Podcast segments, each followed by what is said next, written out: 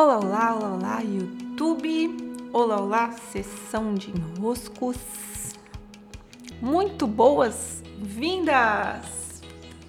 Mais um dos nossos vídeos para o canal, mais um dos nossos episódios via podcast. Espero que estejam bem. No vídeo anterior falamos sobre abundância, não é? Adorei os retornos de vocês também as mudanças de chave e percepção. E lá pelos episódios do podcast eu falei sobre as memórias que se eternizam, essas memórias de amor que ficam em algum lugar registradas em nós como eternas, ok? Para esse vídeo de hoje eu quero trazer aqui outras memórias que ficam em nós e que ficam esperando ali numa demanda inconsciente que sejam revisitadas, que sejam, vamos dizer assim, descongeladas. Tá? Tudo aquilo que nos assusta, tudo aquilo que nos traumatiza, tudo aquilo que a gente olha e fala assim: não, não, não, pelo amor de Deus. Né? E a gente rejeita, e a gente separa, e a gente não gosta, e a gente tem medo. O que que acontece?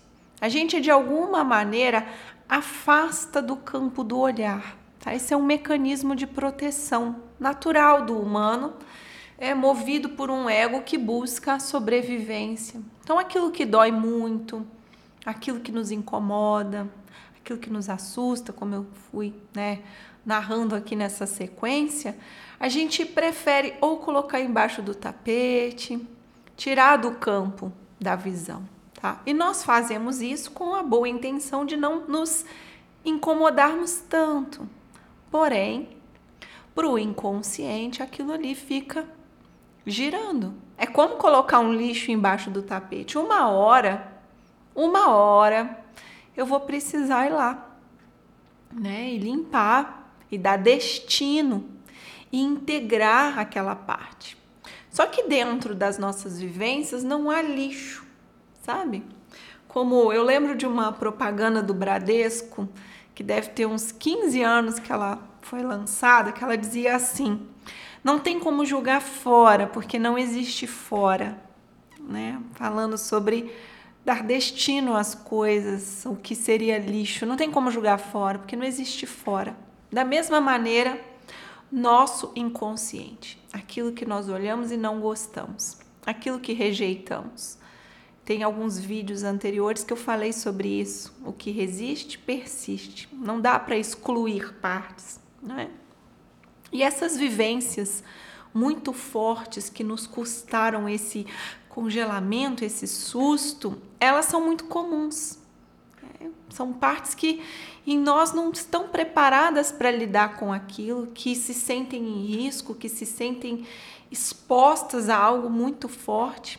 E essas partes às vezes não são processadas no momento e ficam ali esperando o quando, é, quando pudermos retornar. Às vezes conseguimos retornar ainda nessa biografia, às vezes não. E daí carregamos essas memórias, e era esse o tema que eu gostaria de trazer hoje. Carregamos essas memórias a outra existência.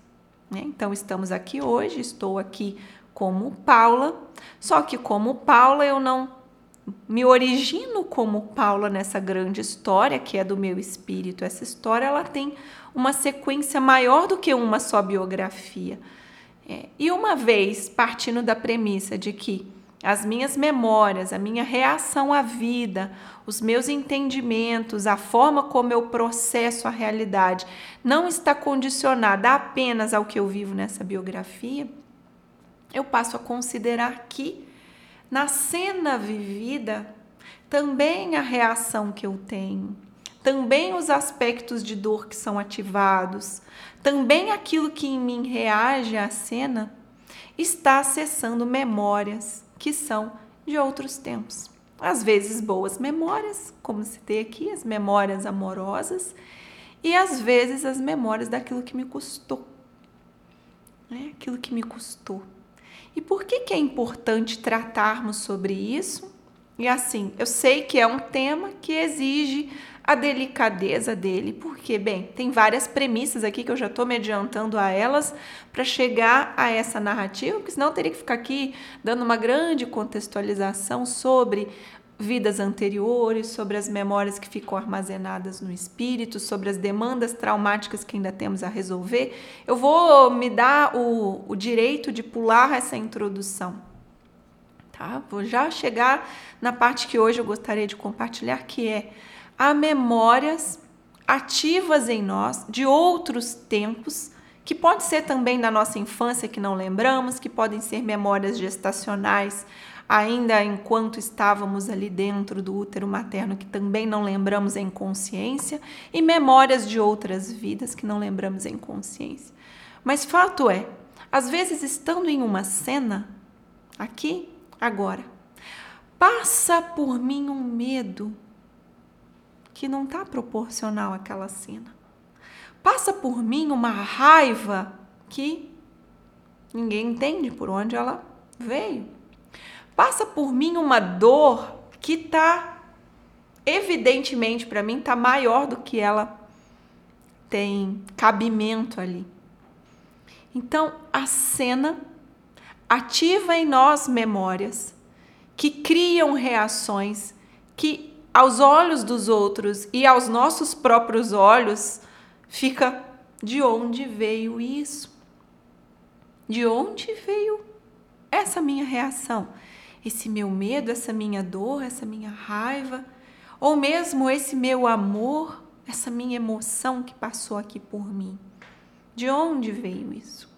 E sim, é, vem de partes do ser, é, pode vir de partes do ser que não estão aqui nessa biografia, mas que vieram de outras.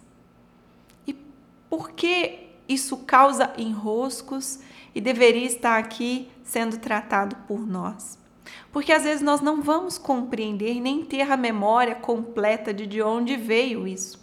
Às vezes, por uma leitura do inconsciente, quando eu faço algum atendimento, é possível ver uma vida, às vezes por um registro acástico, às vezes até mesmo né, num, num teta healing, outras técnicas, mas nem sempre, nem sempre, e não é necessário saber a história inteira.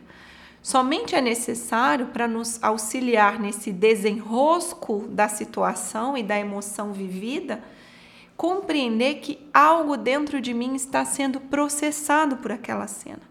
Então é claro, né? Todos nós vivemos situações fortes relacionadas a dogmas religiosos. Imagina quantas vidas movendo essas convicções sobre religião. Já estivemos de um lado, já estivemos do outro. Quantas vidas com repressões sexuais, porque a cultura é muito repressiva às vezes sobre esse tema. Quantas vidas passando dificuldades financeiras Quantas vidas vivendo em abundância financeira e não sendo responsável por isso? Hum. Quantas e quantas situações já não vivenciamos? Mas existem alguns grandes temas, como a relação com o dinheiro, a relação com a espiritualidade, a religião, é, até mesmo o momento da morte, né? porque a depender foram momentos muito traumáticos e que nós não, não ficamos bem com aquele momento. Bom, fato é, se estamos aqui já morremos algumas vezes, né? A depender de como morremos, ficou um susto, ficou um trauma. Ficou algo obstruindo a naturalidade que é aquelas passagens da vida. A relação com o dinheiro, espiritualidade, os exemplos que eu dei aqui, mas tantos. O que eu orientaria, nos orientaria, e é assim que eu faço comigo mesma, né? E há muitos métodos para isso, mas eu estou compartilhando o que aqui do meu lugar costuma me auxiliar. É, estando em situações em que nós percebemos que a nossa reação ela está desproporcional ao contexto.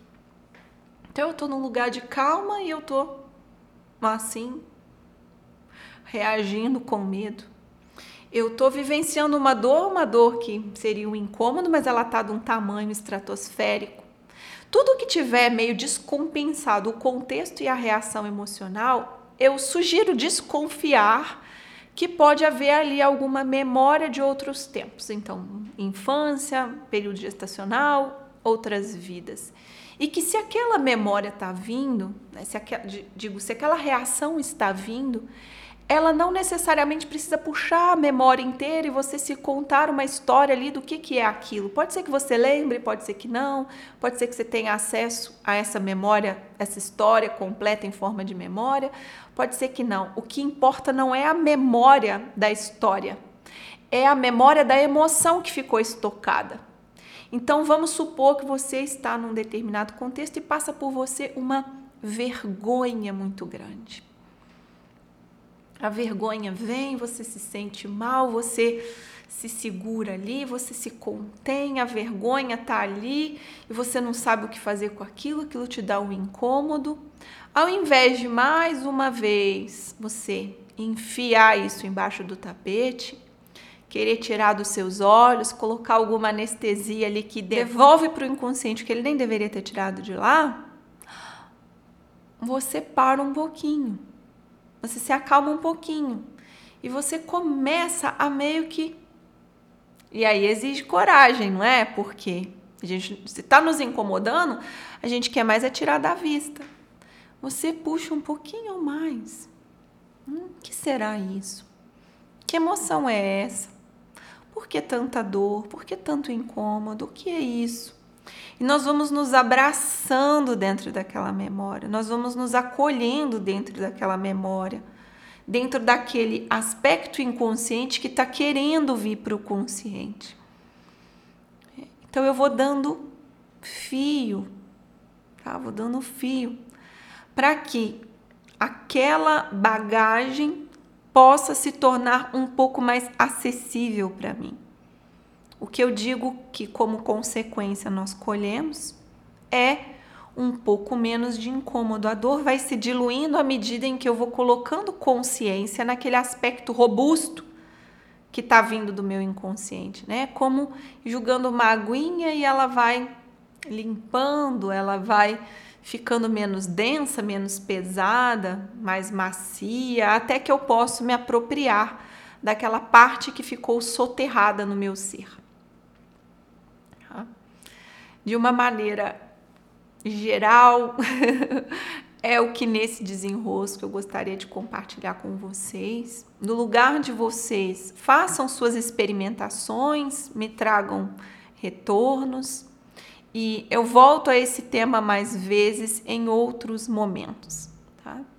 Tem um curso, em alguns dos meus cursos eu trato sobre isso aqui e ali, mas especificamente, se não me engano, vocês podem tirar a dúvida comigo, mas no curso do peso, eu trato esse ponto, né? O peso no corpo do corpo. Eu trato esse aspecto de como que eu volto lá, como que eu vou a esse lugar, como eu faço esse caminho. Mas me digam por aí como estão os avanços e eu vejo daqui como oferecer mais orientações para vocês, ok? Grande beijo, braços.